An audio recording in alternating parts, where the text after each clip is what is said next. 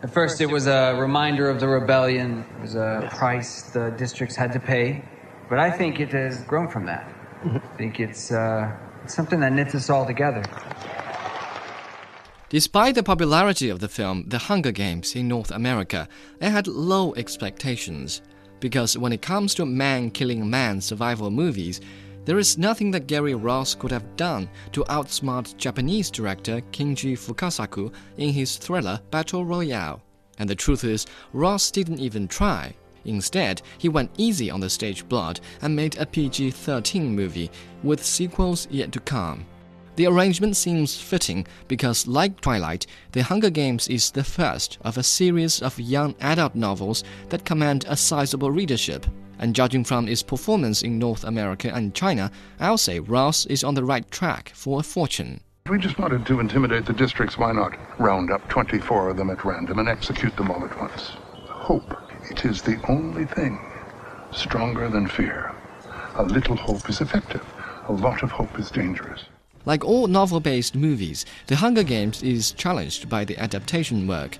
The novel's author, Suzanne Collins, offered her help by working with screenwriter Billy Ray, but I guess the challenge was just too huge. As a serial opener, the movie has to lay all the groundwork for the ensuing sequels, so the major activity of this film, the game, is postponed until after the movie is halfway through. And since the movie targets a rather young audience, the battle scenes are mild and short, so the grown ups who have been lured to the cinema for the action will most likely remain hungry for some real thrills, but they won't get any. You mean you won't kill anyone? No. I mean, you know, I'm sure I would, just like anybody else when the time came, but you know, I just keep wishing I could think of a way to show them that they don't own me. You know, if I'm, if I'm gonna die, I want to still be me. Another serious drawback is also caused by the adaptation. I haven't read the novel, but from watching the movie, I guess the author must have been generous and diligent in the portrayal of certain characters, because some characters in the movie make an excellent impression upon first appearance, including the Lady Gaga styled Effie Trinket, played by Elizabeth Banks.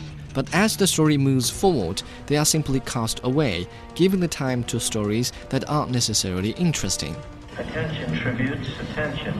The regulations requiring a single victor have been suspended. From now on, two victors may be crowned if both originate from the same district. This will be the only announcement. The acting is decent. The novel and movie adopt a first person narrative, so we've seen too much of the lead actress Jennifer Lawrence frowning and crying and thinking deep thoughts the audience can never expect to find out. The result is, some other interesting characters are not given enough exposure. Honestly, I'd rather see more of the male lead, Josh Hutcherson, cracking jokes and putting up shows in the struggle to survive, and Woody Harrelson trying everything he can to get help from the game sponsors. But no, the movie has your eyes fixed on the pale face of Lawrence, who practically stays away from the fighting throughout the film. There has been a slight rule change. The previous revision, allowing for two victors from the same district, has been revoked. Only one victor may be crowned. Good luck. And may the odds be ever in your favor. Perhaps The Hunger Games is popular because of promotion and the novel's large readership. The serial opener in itself is obviously not satisfying. We'll wait for the sequels and see if things will improve. On a scale from 1 to 10, I give The Hunger Games a 4.